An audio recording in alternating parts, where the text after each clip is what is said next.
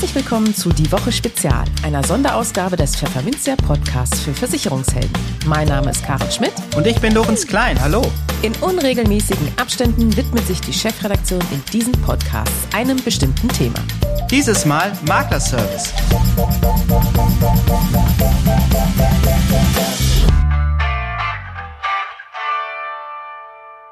Moin aus Hamburg und herzlich willkommen zu einer Spezialausgabe von Die Woche.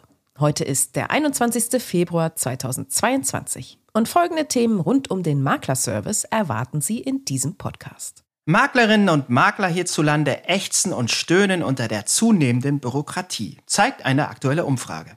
Was ein moderner Maklerpool heute leisten muss, was die SDV AG ihren Partnern bietet und wie er zur Konsolidierung am Poolmarkt steht, erklärt Armin Christofori, Vorstandssprecher der SDV Servicepartner der Versicherungsmakler AG.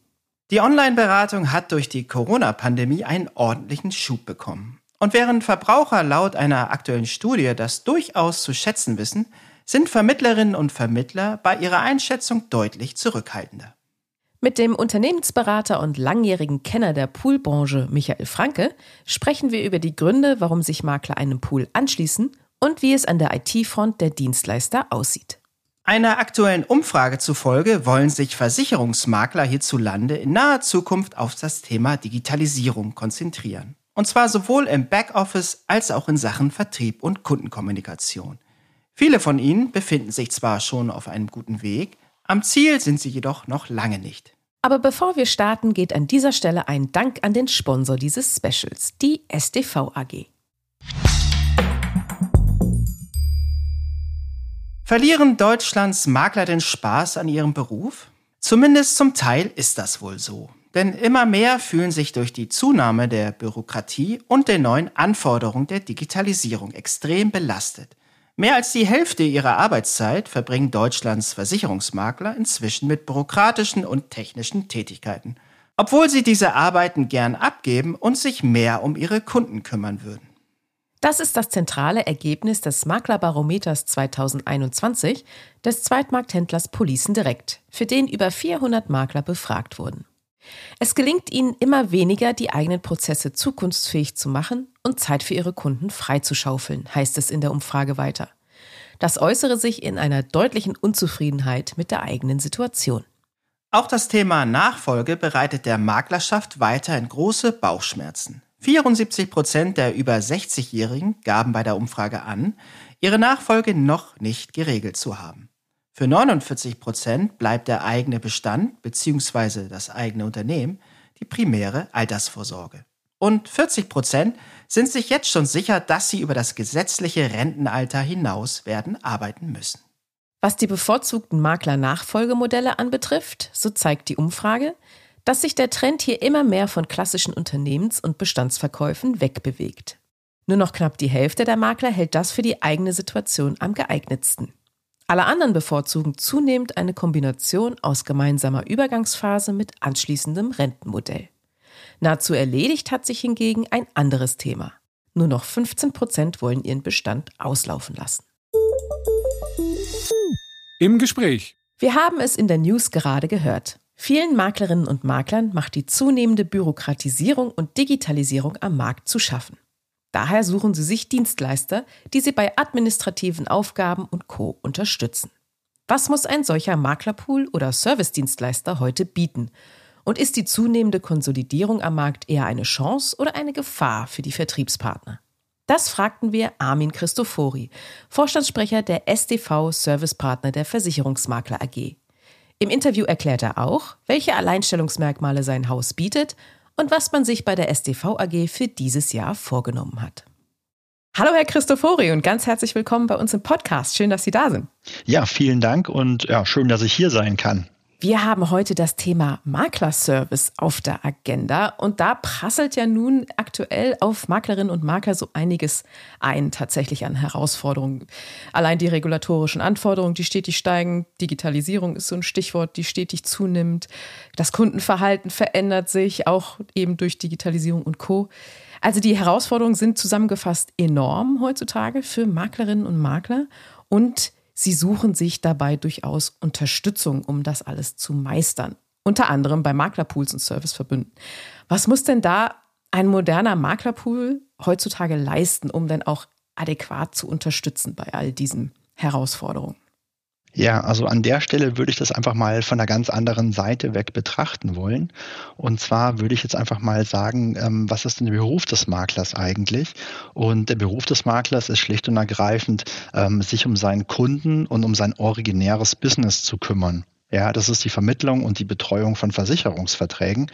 Und ähm, alles, was der Makler dazu braucht, muss eigentlich ein Servicedienstleister, ein Maklerpool oder wer auch immer, wo man solche Dinge eben auch beziehen kann, schlicht und ergreifend ähm, liefern.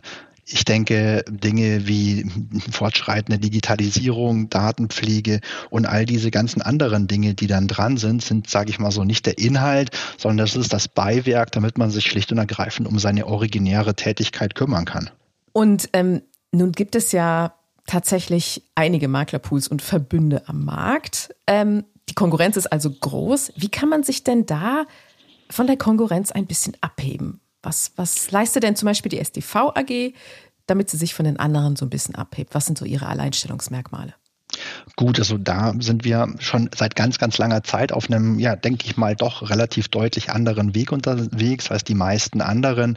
Und zwar haben wir ja eigentlich 2009 ähm, das Marktsegment Service-Dienstleister mit geschaffen. Ja, wir haben das ja in unserem Namen sogar stehen, was wir tun, nämlich Service-Dienstleistungen für Makler eben ähm, zu erbringen. Und ähm, ja, das ist schon, sage ich mal so mal, ja im Namen schon begründet, ähm, was wir letztendlich mhm. eben auch tun wollen.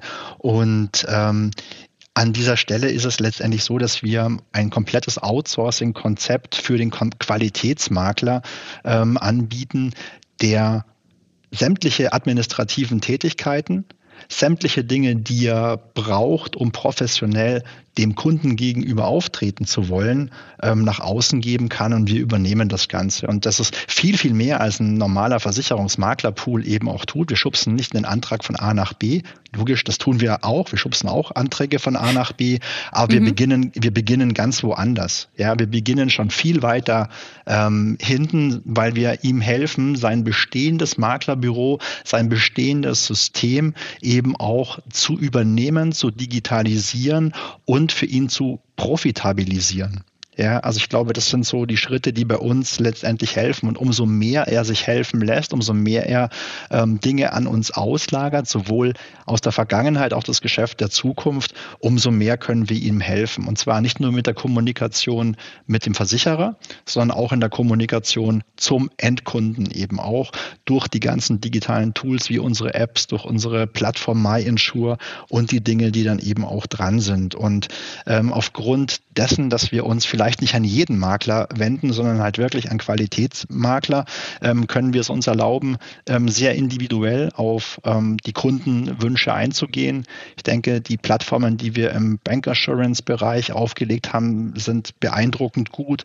Wenn man sich anschaut, was wir heute für größere Maklerverbünde, aber auch für Vertriebe an Abwicklungstechnologie zur Verfügung stellen, dann hat das eigentlich mit einem klassischen Maklerpool als solches schon sehr wenig zu tun. Und das Ganze passiert bei uns in einer verlässlichen Situation und einer familiären Atmosphäre, die wir uns aufgrund in Anführungsstrichen der Größe vielleicht einfach auch noch ja so leisten können wollen. Ähm, und das ist letztendlich, wenn man es mal so zusammenfassen möchte, der, der Punkt. Also der Qualitätsmakler, der Mensch, der mehr Umsatz generiert oder vorhat, das zu werden. Also das Angebot richtet sich natürlich auch an junge Makler oder Spin-offs aus Vertriebe die sind bei uns gut aufgehoben. Und ähm, für denjenigen, der vielleicht einfach nur einen Ventilpool sucht oder eben einzelnes Geschäft auslagern möchte, der ist vielleicht an anderer Stelle besser aufgehoben.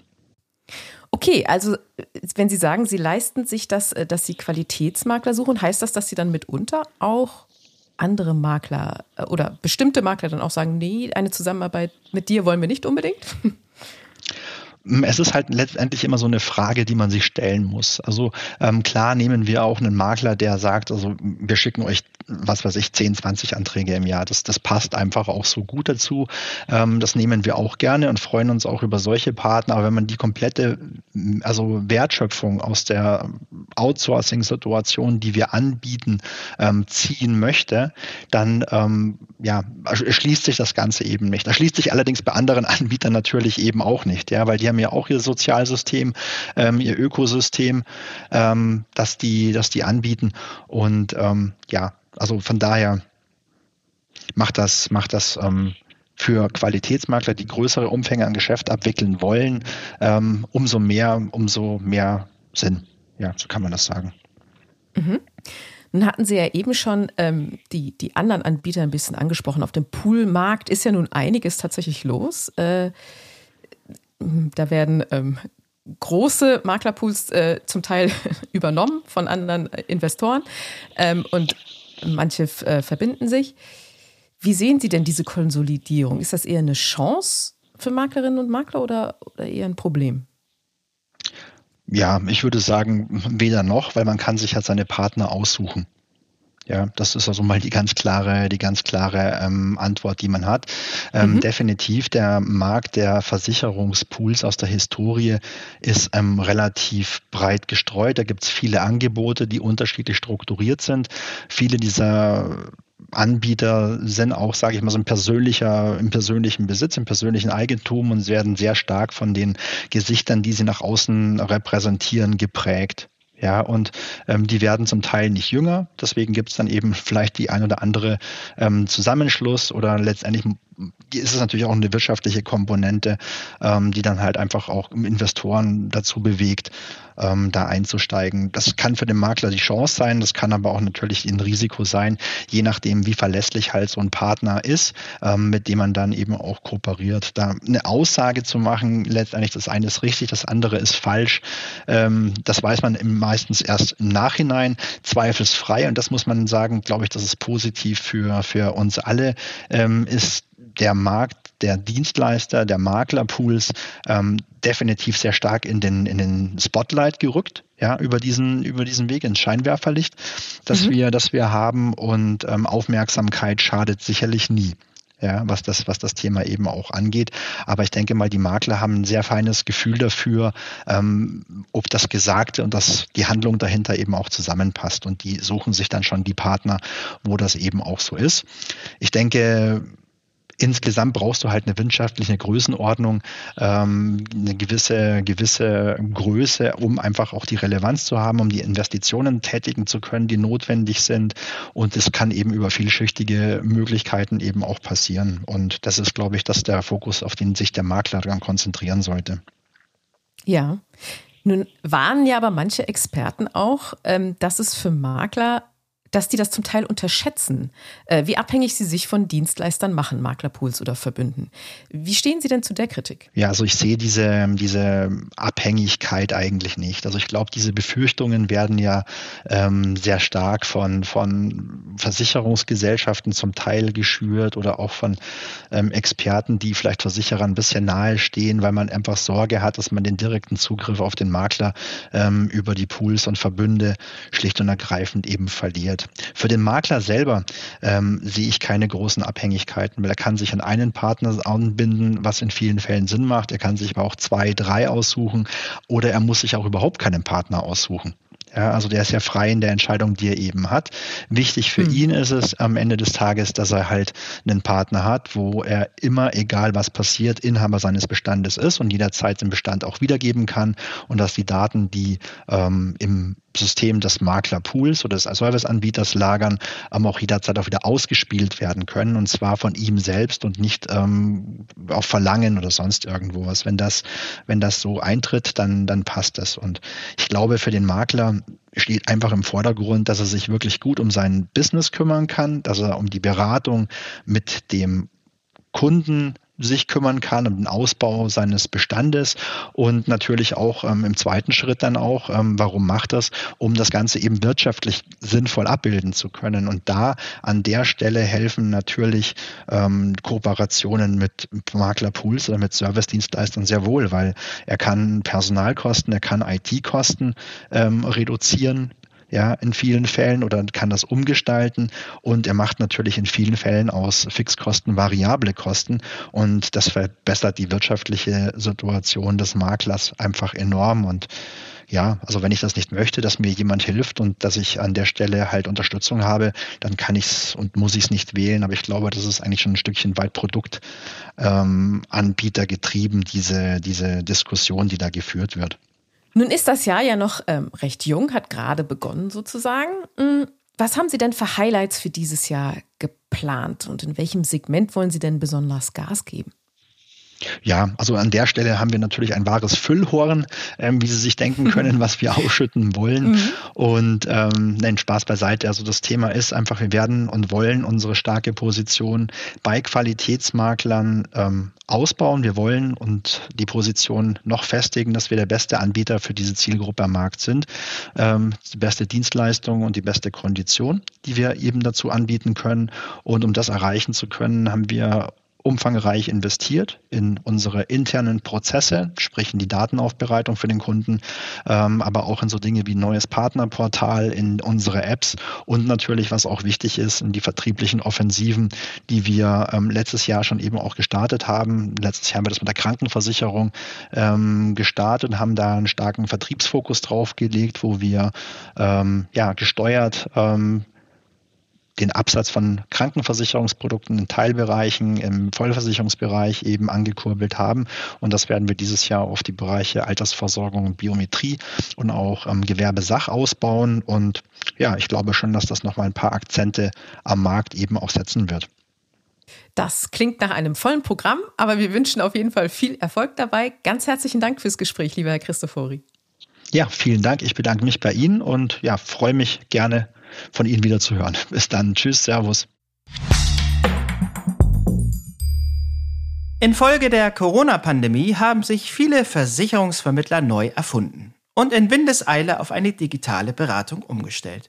Doch eine aktuelle Umfrage der Unternehmensberatung EY Partnern ergab nun, dass nur 15 Prozent der Beratungsgespräche trotz der Einführung neuer Tools auch über Online-Kanäle stattfinden. Dass den Vermittlerinnen und Vermittlern nach wie vor viel daran gelegen ist, ihre Kunden auch weiterhin im direkten persönlichen Austausch zu beraten, zeigt der Vergleich zwischen Kunden und Vermittlern hinsichtlich ihrer Einstellung zur Online- bzw. Offline-Beratung. So ergab die Umfrage, dass Kunden eine Online-Beratung signifikant positiver einschätzen als die Vermittler. In Zahlen ausgedrückt, 54 Prozent der Kunden empfinden eine Online-Beratung als gleich gut im Vergleich zur Offline-Variante. 16 Prozent finden online sogar besser bis viel besser. Die Vermittler sind dagegen deutlich zurückhaltender. 55 Prozent schätzen die Online-Beratung demnach als schlechter ein, 41 Prozent als gleichwertig und nur 3 Prozent halten den rein virtuellen Prozess für eine bessere Alternative. Durch die Pandemie hat sich das Tempo der Veränderungen in den Vertriebsprozessen deutlich erhöht, sagt Tobias Schulz, Director bei EY Partnern. Besonders wichtig werde es daher sein, die stärkere Verbindung von digitalen Lösungen und persönlicher Beratung so auszugestalten, dass sie für die Vermittler kein Problem, sondern eine echte Lösung darstellt, meint er. Doch von diesem Anspruch ist die Versicherungsbranche vielerorts noch weit entfernt. So fordern mehr als 70 Prozent der Vermittlerinnen und Vermittler eine bessere Unterstützung durch digitalisierte Prozesse ihrer Produktgeber. Meistgenannte Probleme sind demnach Medienbrüche im Antragsprozess, der digitale Datenaustausch mit Versicherern bzw. zwischen Versicherer und Vermittler sowie Hürden beim Zugang zu Portalen. Weniger administrative Tätigkeiten und mehr vertrieblicher Support sind die klaren und nachvollziehbaren Erwartungen der Vermittler an die Digitalisierungsinitiativen der Produktgeber, betont EY-Manager Schulz. Allerdings sei es mit der reinen Bereitstellung von Lösungen nicht getan, so der Experte. Die Versicherer müssen die Vermittler intensiver bei deren Einsatz begleiten. Dies gilt insbesondere für das digital unterstützte Beratungsgespräch, so sein Fazit. Im Gespräch. Der Düsseldorfer Branchenanalyst Michael Franke gehört als Autor der Studie Poolradar zu einem der besten Kenner der Maklerpool- und Verbündeszene. Im nun folgenden Gespräch erklärt Franke, was Makler dazu veranlasst, sich einem Pool anzuschließen, was es bei der Auswahl des Anbieters zu beachten gilt, wie Pools bei der Nachfolgeplanung unterstützen und warum es Makler durchaus etwas angeht, wie sich die Anbieter beim Thema Bipro und IT-Schnittstellen positionieren. Hallo nach Düsseldorf, Michael Franke. Schön, dass Sie da sind. Hallo, Herr Klein. Danke für die Einladung. Lieber Herr Franke, in diesem Sonderpodcast wollen wir beleuchten, welchen Veränderungen der Berufsalltag von Maklerinnen und Makler heutzutage unterworfen ist und was ein moderner Maklerpool vor diesem Hintergrund leisten muss, um Maklern bei der Bewältigung der sich verändernden Anforderungen bestmöglich zu unterstützen. In Ihrer jüngsten Poolstudie, lieber Herr Franke, haben Sie gemeinsam mit Sabine Brunotte rund 30 Pools und Verbünde näher analysiert und im Fragebogen, den Sie an die Pools rausgeschickt hatten, heißt es unter anderem, warum sollten sich potenzielle Vertriebspartner Ihrem Unternehmen anschließen? Drei Gründe durften die Pools anführen. Wandeln wir die Frage nun mal ein bisschen ab und fragen Sie, Warum sollten sich Makler überhaupt einem Maklerpool anschließen? Welche drei wesentlichen Gründe fallen Ihnen hierzu ein? Wenn man heute Makler fragt, die mit Pools zusammenarbeiten, warum sie das tun, kriegt man typischerweise drei, drei Antworten. Ähm, die eine Antwort ist, dreht sich in aller Regel um die, äh, um den Versuch, die eigenen Prozesse zu verbessern, also die Effizienzsteigerung der eigenen Prozesse sozusagen.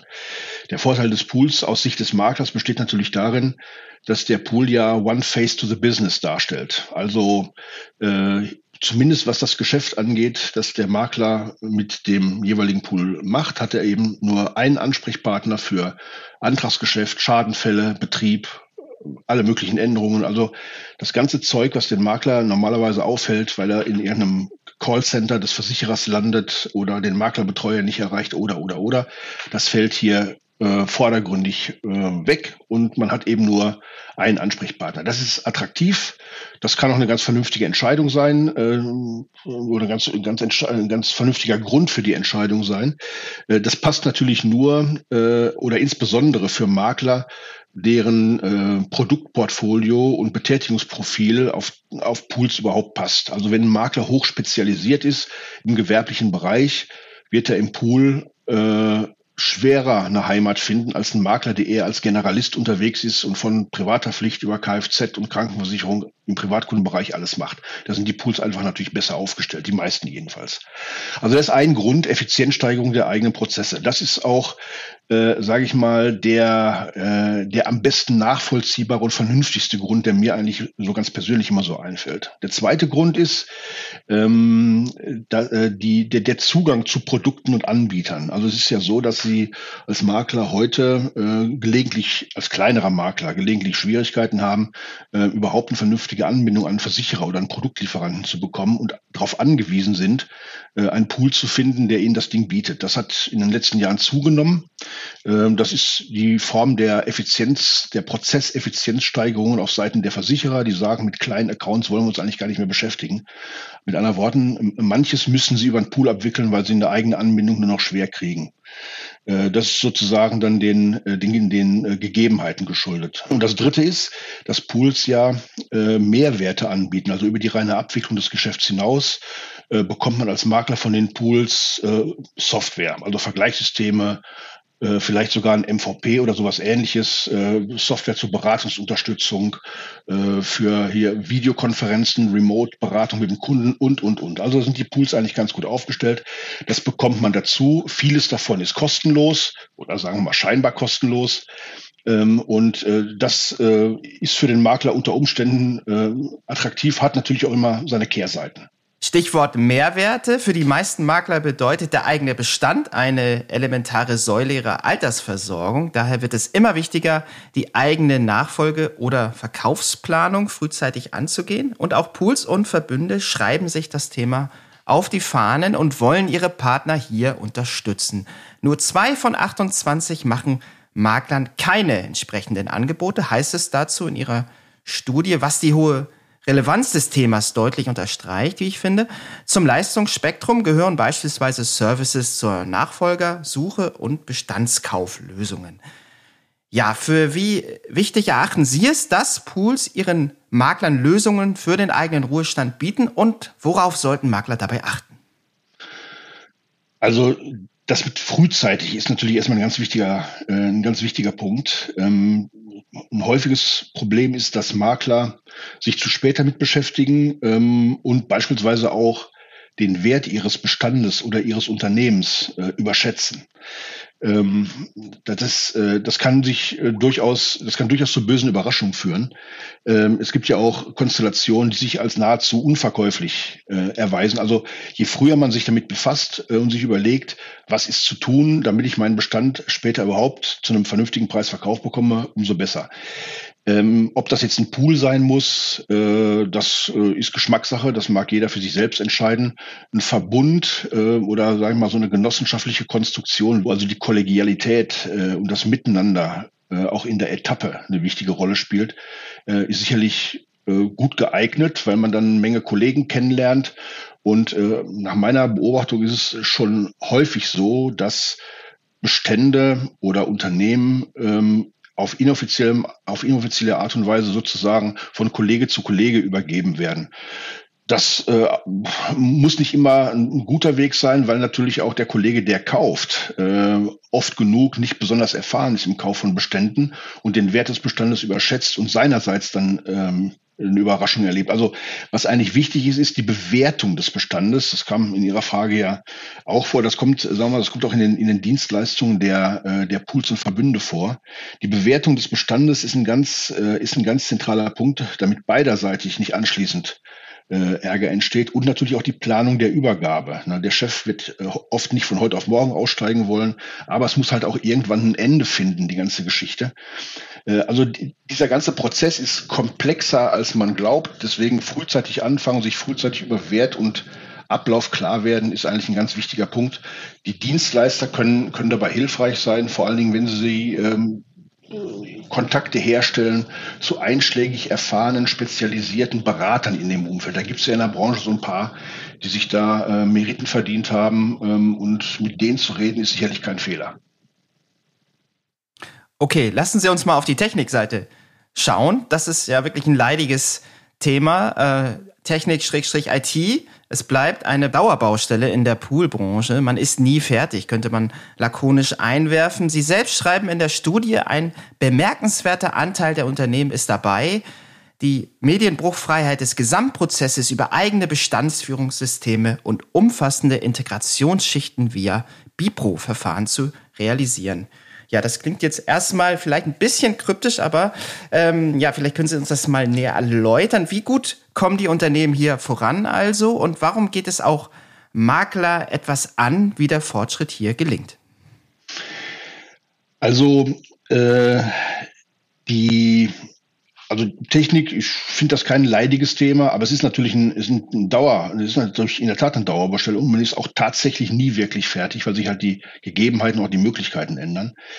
Äh, die Möglichkeiten, die zum Beispiel mit der Bipro äh, jetzt mittlerweile seit 15 Jahren im Markt wachsen, sind natürlich, sind natürlich bedeutsam, weil zumindest der Ansatz ja der ist, weg von proprietären 1 zu 1 Lösungen. Also der, der eine Versicherer A auf der einen Seite mit dem einen ähm, Technikanbieter B auf der anderen Seite. Da ist, das ist ja natürlich eine relativ mühsame Angelegenheit, wenn man weiß, dass es also ein paar Dutzend äh, Bestandsführungssysteme gibt und ein paar äh, und, und einen ganzen Haufen Versicherer. Von daher sind natürlich solche solche Initiativen, äh, wo es um die Konsolidierung der technischen Infrastruktur geht, eine wichtige Sache. Das hat alles tatsächlich aber faktisch länger gedauert, als man das hoffen durfte. Ähm, und äh, sozusagen in diesen Trend hinein haben sich die Pools auf die Fahne geschrieben, äh, die Elementartechnik, zum Beispiel das Bestandsführungssystem, denn das ist ja im Wesentlichen der die Endstelle für den Ausgang äh, oder für den für den Prozess, also Endstelle und Startstelle für den Prozess, äh, Verwaltungsprogramme, also MVPs, Bestandsführungssysteme, wie auch immer man sie nennen mag, selbst anzubieten. Das ist ein Trend, das war noch vor 15 Jahren äh, hat das kaum ein Pool gemacht. Heute gibt es nur wenige, die es nicht machen. Ähm, und da gibt es immer nur zwei Ausprägungen. Entweder der Pool oder der Dienstleister kooperiert mit einem der ähm, am Markt gut bekannten eingängigen äh, Systeme, also gut eingeführten Systeme, oder er baut was eigenes. Ähm, äh, also etabliert sozusagen ein eigenes System und ist dann äh, ist dann sozusagen Herr der Prozesse. Ähm, und das ist eine Geschichte, die also viele der großen Pools äh, mittlerweile äh, intensiv betreiben. Die haben ein eigenes Bestandsführungssystem und haben dann die Möglichkeit, über die, äh, über die Anbindung von Bipro mit ihren Produktpartnern die Prozesse zu optimieren und äh, zu perfektionieren. Und ein Makler, der sich auf die Prozesse einlässt, erfährt in aller Regel eine ziemlich gute Durchdringung äh, der Prozesse mit Technik und eine weitgehende Automatisierung. Ähm, aber das bedeutet natürlich auch, das funktioniert für genau die Produktwelt, die der Makler an, äh, die der Pool dem Makler anbietet und für den Rest der Produktwelt äh, oft genug nicht.